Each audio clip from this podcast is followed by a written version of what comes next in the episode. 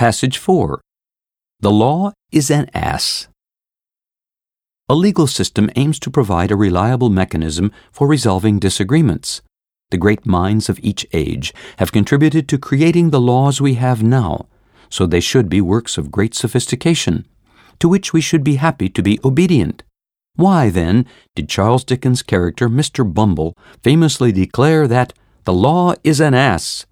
One reason could be that legal systems everywhere have outdated laws. Some research in the ancient volumes would unearth laws that are very like the following. In England, it is illegal to flag down a taxi if you have the plague. So, if you have the plague, make sure you shake it off before you travel. In the ancient city of York, uniquely, it is legal to murder a Scotsman, but only if he is carrying a bow and arrow.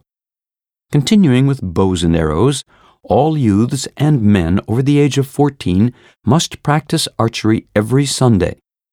Presumably, since very few people practice archery today, this medieval law makes most of the British population into perpetual lawbreakers who violate regulations each week.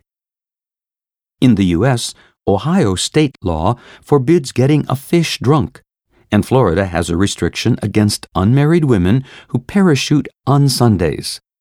In France, meanwhile, it is forbidden to call a pig Napoleon, but it is rumored that many farmers get away with it. Most of these durable laws are forgotten and never prevail.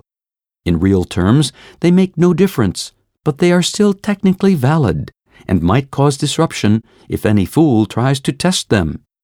Perhaps one day the governments of the world will take some time off from their busy schedules and finally bring the legal systems into the 21st century.